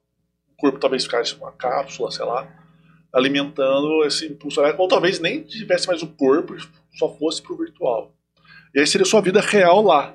Só que seria sua vida real lá sem essas angústias de fome, de doença. Pois é, mas isso só seria alimentado se meu corpo físico estivesse ok. Então eu entraria num, modo vegetativo, físico, né? Vamos pensar, estou, estou dentro de uma cápsula com sonda, então tem um soro aqui me alimentando e eu tô lá num- É. Ou talvez eles conseguissem tirar o conversa louca, hein, Marcelo? seu. Tirasse A o seu tá cérebro. Alguém tem uma caneta aí? Posso fazer o encaminhamento? Sabe- é. Vai sair os E três sabe- aqui. Olha pra você ver que engraçado. Tava pesquisando sobre o Ralphine, que ajudou em tese o Satoshi Nakamoto Aham. a criar o Bitcoin. Quando ele morreu, tem uma teoria muito forte, que talvez seja até real ou próxima disso, não sei, que quando ele morreu, tiraram todos os, todo o sangue dele, todos os fluidos corporais, e injetaram uma substância. E ele hoje, em tese, está congelado a menos 200 graus Celsius. É criogenia isso. né? É. Para talvez no futuro ser ressuscitado, se for possível. Ai, gente. É meio louco esse negócio, mas. Meio? Cara, você entra até na questão Mas religiosa, se a você gente- for analisar. É. Porque se a, vida, se, a, se a religião promete a vida eterna e a gente desenvolve a vida eterna daqui, o céu morreu. Sim, Jesus vai voltar no metaverso? Porque em tese Jesus volta. A É. Bíblia diz que Jesus vai voltar. Aí chega no metaverso que a luzinha lá, voltei. Ou ele Gente, o volta que, que tem Terra, na água de vocês? Vamos, o Dá um pouco. que, que vocês estão. Ou ele volta pro mundo real e fala, cadê a galera? Não, porque tá se tudo você, for pensar, metaverso. se você congela o corpo, se você cria a vida eterna nesse mundo, a- teoricamente a teoria religiosa do sobrenatural da vida eterna após a morte morre. Ou você consegue viver no metaverso. É, Também. aí Marcos Zuckerberg fala, não gosto de você, bloqueia. Pum. Pronto, É. acabou. Mark Zuckerberg é Deus. É. Você vira isso. Guarda, guarda essa informação dele. Ela- Ela, pra se responder junto. Ela tá ficando com medo da gente, Marcelo. É, se não me engano, é, se não me engano, é Spinoza. Ele, ele, falando a grosso modo, ele fala que o, o, o rico ele não pensa na, no pós-vida porque ele está aproveitando muito bem a vida dele. Né? Em contrapartida, o pobre, ele precisa, da, tem a necessidade de, a esperança de ter um, um além, porque o, os exaltados serão... Os humilhados serão exaltados. Enfim. É, são, são duas coisas que me, que me prendem com relação ao metaverso. Para que, que o rico iria querer um metaverso sendo que ele pode gozar de tudo aqui? E a segunda, como que o dito, né, o popular chão de fábrica teria acesso ao metaverso, sendo que ele tem que estar no chão de fábrica? Então vamos lá. É, eu acho que a grande busca dessa desse universo paralelo é para você não ter que lidar mesmo encarar com as suas emoções. Eu acho que assim a tecnologia, ok, ela vai, existe sim a curiosidade, o lançamento, bababá, bababá, mas eu acho que atrás desse, disso tudo existe uma questão emocional muito forte que faz as pessoas que estão à frente disso desenvolverem isso. Eu acho que tem, não é só uma curiosidade, no- nossa, nós inventamos um negócio aqui legal pra caramba, olha o que a gente pode fazer, porque se a internet for melhor e a gente cria uma internet melhor, a gente pode ter isso, não sei o que, vem né? Eu acho que existe uma, uma atrás, sabe aquela questão, atrás de um grande homem sempre há uma grande mulher? Atrás de uma grande invenção há sempre uma grande frustração? É mais ou menos por aí né? Eu acho que eles vão buscar, buscando isso e vem aquela questão: por que, que o rico tem que fugir da realidade aqui, né? Não precisa fugir, vai para o metaverso, sendo que ele pode gozar aqui no real viagens, é, sei lá, festas, carros. Restaurante. É. Não precisa comer japonês uma vez por, por mês, não. Pode ir toda semana. Todo dia, se quiser. É, pode ir. Feliz. Vou no rodízio todo dia, sem Não preocupação. quero saber. Vai lá. É, não é por isso. Não é pela, pela, pela conquista material. É pela conquista interna. Né? E quando você vem e fala assim que tem uma pegada religiosa, eu acredito que tem assim, porque assim, o que, a, a, a religião ela mexe muito com o interno da gente. Então, assim, a gente está em busca é, de algo que, ao invés de fazer essa viagem para dentro da gente e tentar entender quem somos, o que queremos, aonde vamos, e nananana, a gente vai buscar isso lá fora. Entendeu? Vai buscar isso no metaverso. Vamos, vamos, vamos criar um lugar onde tudo vai ser legal. É um paraíso. Tamo, tamo, o metaverso vai ser o Éden daqui a um tempo. Lá vai ser tudo perfeito. E essa, essa pegada que você fez aí, Marcelo, uma live, hein? Sim. vai rolar, hein? Sobre esse tema, que é muito interessante. Porque você vai criando coisas e, e- e essas criações vão sempre para algo perfeito. Vamos criar algo que vai ser bom. Gente, onde que tudo é bom? Lá no paraíso. Tudo era super legal. A gente tá meio que trazendo o paraíso pra gente, né? É. Como Em se fosse isso. aspectos eu É. concordo. É como se fosse isso. Se a gente conseguir criar um metaverso. Eu queria saber quais lá, que eles Não, mas, discordam. até- mas ó, É. Por Qual exemplo, que ele mesmo o discorda? paraíso. eu agora eu vou, vou- Vamos lá. Porque, fala. ó, se você for pensar, o paraíso prometido religiosamente, teoricamente, o sofrimento dele é inexistente mínimo. É inexistente, né? É, Não existe. Porque você vai estar num lugar onde você vai estar livre de É, todos os plenitude. tormentos. Sim, só que se, se o meta... Aí é o lado, o outro lado do, do lado que eu não pensei, mas pensei agora, do que a da primeira afirmação. Só que o metaverso a gente sabe que tem um lado negativo. Então, teoricamente, você ainda não trouxe o paraíso. Também. É, na verdade, dizem que o paraíso você meio que vai suprimir seus suas falhas, seus defeitos, suas- seus problemas. Concordo Não. Você vai suprir isso lá em outro lugar, Sim, né? O É. paraíso são para os escolhidos, os bons. sim. Os bons. Porque o paraíso, em tese, quando, quando Jesus retornar e aí ressuscitar os mortos, aquela, aquela história toda, isso baseando no, no cristianismo. Sim. Claro que o espírita Sim. pensa de uma forma diferente. Ah, não, assim, aí tem O depende da espírito vertente. Se existe multiverso de paraíso, né? É, Porque o, o testemunho, o testemunho de Jeová É. é. aquele paraíso que você tá conversando com o leão, abraçando um tigre e tal. Pro, Espírito. pro espírita é um outro. Tem aquela. O espírito é a novela A Viagem, você assistiu? Isso. é aquele É. lá, o campo. Aí tem É. um outro é lá que bonito? o cara vai. Tipo, ele tem 40 virgens esperando ele Sim. do outro lado. É o islamismo, esse. Islamismo, o né? islamismo. Então, assim, até dentro do paraíso vai ter a questão É. do multiverso também. Então, mas em tese, dentro do paraíso, os seus sete pecados são suprimidos. Você não tem mais os pecados capitais, que são os pecados norteadores do- da falhabilidade humana. A gula, Mas no luxúria, metaverso, esses é. aí, né? Mas no metaverso, você ainda tem. A luxúria. Tem todos eles. Talvez, Todos. Ah, talvez a gula, até a gula, mas não sei se vai ter como comer lá dentro, no metaverso. É, a gula. Mas, mas talvez mas exista É mesmo. verdade. Mas, por exemplo, a preguiça, luxúria, cobiça. Mas a preguiça é dos Todos melhores vão ter. dos, dos pecados. Ele evita que você faz os outros seis. Qual? A preguiça. É, você não é. Você é guloso, Ah, você se- é luxúria. Se você é preguiçoso, você não vai fazer o resto. Ah, É, não, exato. preguiça. É só não dormir, tá ah, ótimo. Não, pra quê? Mas em tese seria um paraíso meio mascarado. É. Aí vem. Ela é. Que ela, ela é, ela é nada. junto com a procrastinação. É, né? É. Eu já, fui, eu já fui procrastinador, hoje não sou mais. Olha só. Quem não? Não, bem menos do que antes. já tá. Não, não é que assim eu não sou mais, não. Não, tá bom, sou ainda, vai. Tá bom, já sou. Só que sou um Não, eu pouquinho. tava dizendo assim, quem não é? Todo mundo tem em algum momento e que procrastina mesmo. Até por insegurança, né? Medo de falhar, de errar. É, é isso daí. Simara, você vê que o tema a gente pode caminhar muito nele. E a gente vai ter que fazer novos podcasts Fechou. sobre isso. Dá Você tem muito assunto. Mais algum, algum questionamento, Fagner? A gente pode. Nossa, tem um monte. Monte, né? É... Não, a gente, A gente marca pode fazer uma série. novos. É, A gente exatamente. passar a parte 2 desse podcast. Três, quatro. 3, 4. Nossa, vai longe. É só dessa Não, a gente parte, deu Só dessa parte que tá falando de paraíso aí, do multiverso, paraíso e tal, dá, dá mais duas horas. É. Nossa, gente, É, né? e olha, eu tinha feito uma cola, viu? Que Olha aqui, gente. Eu fiz, fiz Então. cola aqui, viu, gente? Tem cola.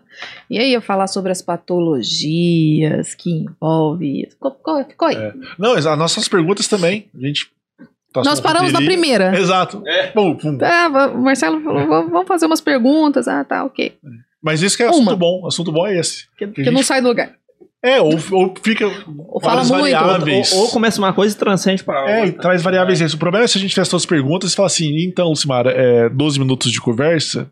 É, você pode, pode dançar? Você sabe aquelas dancinhas do TikTok, né? Do avião.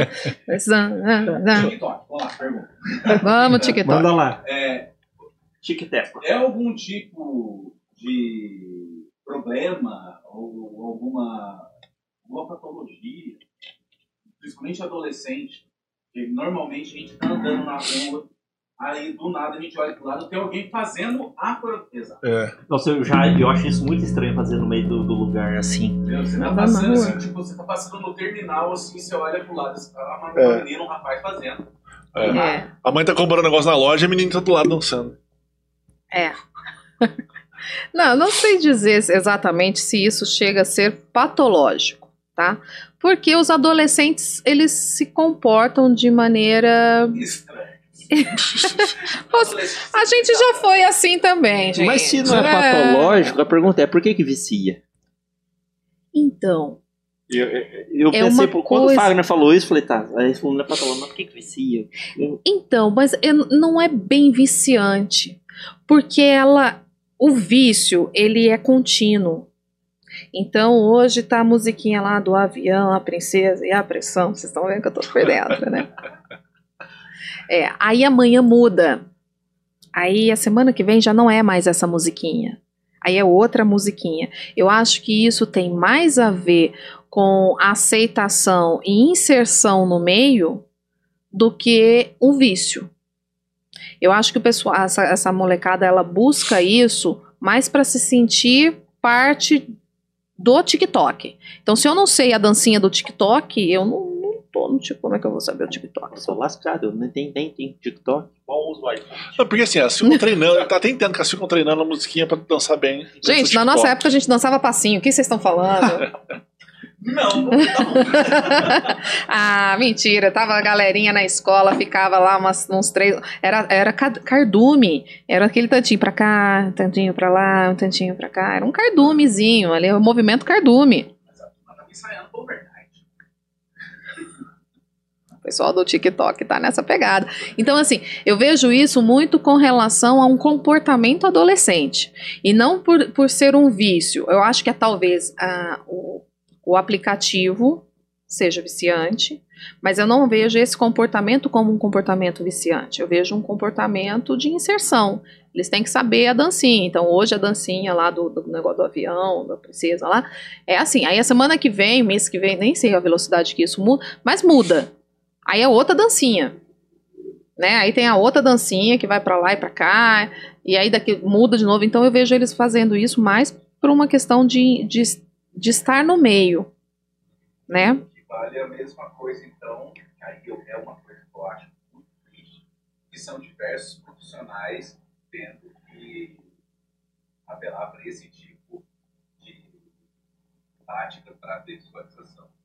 Olha, Você chegou a ver, já. exemplo, advogado vai, vai, vai explicar alguma lei. Já, já vi, já vi isso sim. E tem coisas bem interessantes, né? Eu já vi dentistas, advogados, médicos, ginecologistas. Ginecologistas falando sobre isso.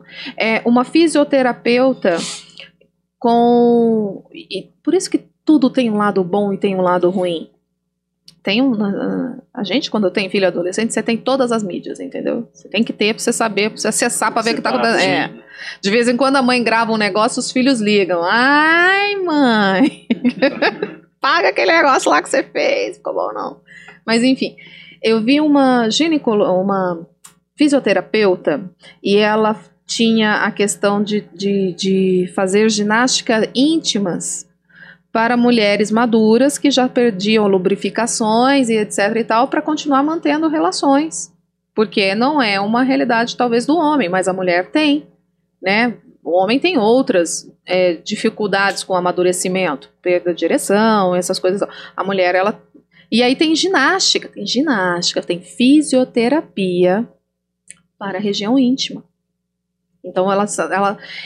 E se talvez ela não tivesse ali no TikTok ensinando a dancinha que faz para musculatura, e aí a criança tá lá com a avó, a avó passa, a avó vê aquilo, olha, isso aqui, deixa eu criar um TikTok também, vamos lá, vamos aprender isso daqui. Então fica fácil, fica fácil acessar as pessoas.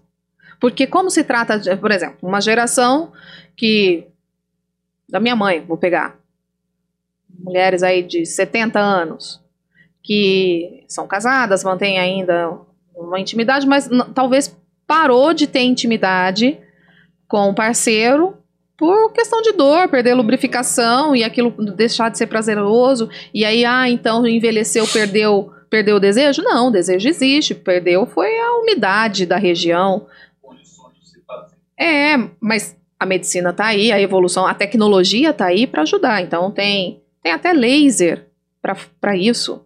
Né? Tem aparelho de laser que ajuda na intimidade para reconstruir, né? Para você continuar ativo. Então, assim, tem um lado negativo? Tem o. Agora você vai fazer pagar mico no TikTok? Tem. Mas tem muita informação bacana? Também tem. Eu, ve- eu vejo uma moça que ela é advogada e ela fala de um jeito muito engraçado, porque aí também virou assim, ó, o TikTok virou uma misturinha, né, de, de videozinhos com informação e stand-up, né, porque é o que tá chamando a atenção, o ser engraçado, mas é um engraçado, é uma coisa que te faz rir, é um naná, que é informativo. Né? Eu vejo, tem essa advogada que eu vejo e ela fala, uma- imita uma, uma dublagem lá e tá todo mundo ficando especialista em tudo, né? Em edição, em dublagem, gente. Fazia ficar- tudo, né? Você faz tudo. E, aí- e aí isso é que a gente tava conversando, são os, os programas intuitivos que ajudam a pessoa a fazer isso com facilidade, né? É. Eu consigo editar facilmente uma- um vídeo num celular. Antigamente era super complicado. Para essas pessoas ainda. É, Facilita. a gente precisava ir pedir pra alguém fazer isso. É que a rede digital, ela democratizou a possibilidade de se informar e de fazer o que você quer. Então, por exemplo, a gente está aqui nesse podcast graças à rede social, que é né, praticamente o YouTube. Sim. Uma pessoa, uma advogada, lá no interior de Minas Gerais, Foz de Caldas, Acho que ela tá na novela, só pra É, informar que passou ontem, tá? Exatamente. Quiser fazer um TikTok e começar a ter essa veia cômica, de repente ela estoura. É. Antigamente não tinha essa possibilidade. E hoje, parece que quando pega um pouco do humor, as coisas, elas. Elas. É assim, ó, meteóricas. É o último, né? Só que eu acho que tem que tomar cuidado. De repente o advogado tá lá, homicídio, gritando. tem que ter um. Então, essa moça que eu vejo ela, ela. Esse toque, né? Esse toque, né? Essa moça que eu vejo ela, ela fala muito sobre é, direito de família. Sobre a Tema questão. complexo também. Não é? Difícil de lidar. Mas ela faz isso com humor. Então, mas Que aí ela. eu ela- acho que todo humorista, ou toda pessoa que age assim, ela tende a estar naquela fronteira entre o, certa- o certo e o extrapolei o limite. E talvez ela também, num tema mais denso, ela fez de uma forma engraçada que talvez pra você falou, não ficou legal. Mas é o risco que ela corre de ser o que ela é. Mas eu acho que também traz uma questão de informação assim. Por exemplo, pegando, pegando esse exemplo. É, o cara paga de pensão para um filho 200 reais. E acho que a mulher vai gastar esse E, dinheiro. a mul- e aí ele vê a mulher e fala assim: ah lá, tá gastando meu dinheiro com ela, porque olha o aplique do cabelo, a unha de gel, não sei o que, os cuidados que talvez. Ela fala, tá gastando, meu bem, não paga nem a unha de gel que ela tá fazendo. É. Não paga. Então, assim, é uma questão de, de humor, mas também é uma questão de colocar é, Informação. informação. Entendeu? Não, não se cria um filho com 200 reais. Nunca. né? Você querer assim, ó, eu quero dar um- boas coisas pro meu filho. É, colégio não vai, a mensalidade não custa 200 Não, você reais. não, co- não come com 200 reais. Imagina que 200 reais dele e que seria 200 reais dela, 400 reais. Uma criança não come com 400 reais. Não come. Aí. Aí, né? É. Mas na hora de estar lá, legalzinho, tava bom. É. Isso que cai o quê? Por que, que a gente, eu trago isso? Porque tudo tem a questão psicológica que envolve, né? Você quer ter relações, é, mas você não quer se responsabilizar com as consequências do seu ato. Uhum. Então, assim, eu não quero ter filho, evita. Se você é homem, você pode usar preservativo. Se você é uma mulher, você pode usar um anticoncepcional. Você pode usar os dois juntos. Você pode não ter relação, né? E, mas aí depois você não quer arcar com, com a- as consequências das escolhas. Uhum. Ah, saiu, engravidou, mas ai, nem, nem lembro, tava É. bêbada. Nem gosto. É, tava bêbada, não vi, não sei o que, blá blá blá. Então, assim, assume, Uhum. né? É uma consequência pro resto da vida? É, mas Você fez, né? Ninguém te obrigou a fazer. tirando os, os casos que, né? Extremos. Casos que, inclusive, a lei permite, se quiser abortar. Abortar é, aí, ok. Né? Né, É um mas, direito que a mulher tem nesses casos extremos. Só entrando nesse lado que você comentou da consequência, eu acho muito legal, às vezes, o, o libertarianismo, porque ele traz uma vertente muito forte nele. Que ele fala assim: ó, você tem liberdade, mano. Só que você tem responsabilidade. Você quer ser um cara babaca, egoísta? Seja e assuma a consequência desse seu ato. Então fala assim: eu sou um babaca egoísta, então eu sei que a galera não vai gostar de mim. Tá- Tá tudo certo. Eu fiz meu filho, eu, tenho, eu tive a liberdade de fazer, então eu tenho que ter a consequência e a responsabilidade pelo meu ato. É uma visão que eu acho muito legal, que eles trazem, porque a gente tende a mascarar a responsabilidade, né? Ah, o frio, a chuva, o rapazinho que tava passando na rua, e aí foi, e aí eu queria uma desculpa pra não assumir minha responsabilidade. Então, mas aí a gente cai de novo aí na- na- no metaverso, tá? Porque é, é querer o melhor de dois mundos. Quando você não, não arca com as consequências e as responsabilidades da sua escolha, né? Eu estou fazendo uma fuga. Estou fugindo de uma realidade. Então tá, vou fingir que eu não fiz isso daqui, vou jogar debaixo de um tapete e vou continuar a minha vida. Uhum. Então aí também vem um pensamento: será que a criação do, do metaverso não é isso? Não é querer ter o melhor de dois mundos? Né? Porque lá é tudo bacana. Lá você faz um novo login e virou um outro ser. É. E se de repente não ficou legal aquele mundinho ali, eu encerro aquilo e vou para outro. Uhum. Ninguém está enfrentando. Ninguém olha para as dores, ninguém olha para as frustrações, as consequências da minha escolha. Né? Tem que- a gente tem que ser responsável por isso. Sim. E eu acho que, assim, aonde que, que há falha dos pais, né? E aí a gente pega o metaverso com relação à educação. É, a gente precisa ensinar os nossos filhos a fazer boas escolhas. E arcar com as consequências de uma escolha que talvez achou que era legal e de repente teve uma consequência que ele pode achar que é negativa. E as consequências, mesmo quando são negativas, elas têm algo bacana para dizer. Te ensina a não fazer de novo. Né? Você não precisa é, cair, tropeçar num, num buraco que está na calçada todas as vezes para você. Bastou tropeçar uma vez ou alguém te orientar, ó, cuidado, você pode cair ali. Você já vai se desviar, você não vai precisar cair ali toda vez, ou Uhum. cair de novo, ou cair de novo, ou cair de novo. Igual eu quando tô tentando jogar o joguinho lá. Ou o Homer. É bem isso. Então, assim, a gente precisa ser responsável pelas escolhas. E isso tem muito a ver com maturidade emocional, sabe? Inteligência emocional, que também é uma pegada aí desse universo. Vamos aprender a tecnologia. Que venha. E quando eu estava lendo sobre o metaverso, eu lia sobre a inteligência artificial que são criadas para Uhum. fazer algumas coisas. Um robô faz cirurgia, gente. Tava vendo o meu Instagram esses dias, tem um amigo médico que atua lá em São Paulo. E aí ele postou a sala de cirurgia e um, um robô operando. Falei, gente, isso tá muito doido. Com maior precisão ainda do que o ser humano. Isso é, é realmente a, a parte precisa. Só não pode errar, porque quando ele erra daquele. Mata. Puf, Falhou a internet. Ui. Tá vendo como a gente sempre precisa de uma internet boa? Ela- ele derrete ali atrás, gente. É ótimo. Timara, deixa os seus contatos para as pessoas. Meus contatos, quando eu for fazer a edição, coloca lá, pode pôr meu WhatsApp, o pessoal quiser entrar em contato comigo, deixa o WhatsApp para vocês, né? Coloca lá. É, nas redes sociais eu, eu não, não, não atuo muito e, e tenho recebido muito, mas muitos, muitos pedidos. Faz um, um- o Instagram das coisas da psicologia, falando, eu preciso desenvolver esse trem aí, eu não fiz ainda, o meu Instagram é pessoal, mas o pessoal pode entrar em contato comigo através do WhatsApp, e aí na hora da edição você coloca lá meu telefoninho para eles. Não, No maravilha. Instagram, qual que é o arroba? Arroba Lucimara Zanetti. Lucimara né? É. Uhum. Aí vocês vão me ver fazendo a caminhada, entendeu? A lasanha que eu fiz no final de semana, eu com a minha neta, eu no meu metaverso, entendeu? Tô lá, na minha realidade. Não tem dancinha. Pior que tem. o mundo agora é feito de Tem umas dancinhas. dancinhas, Isso é gente. eu verdade. adoro as dancinhas, acho legal.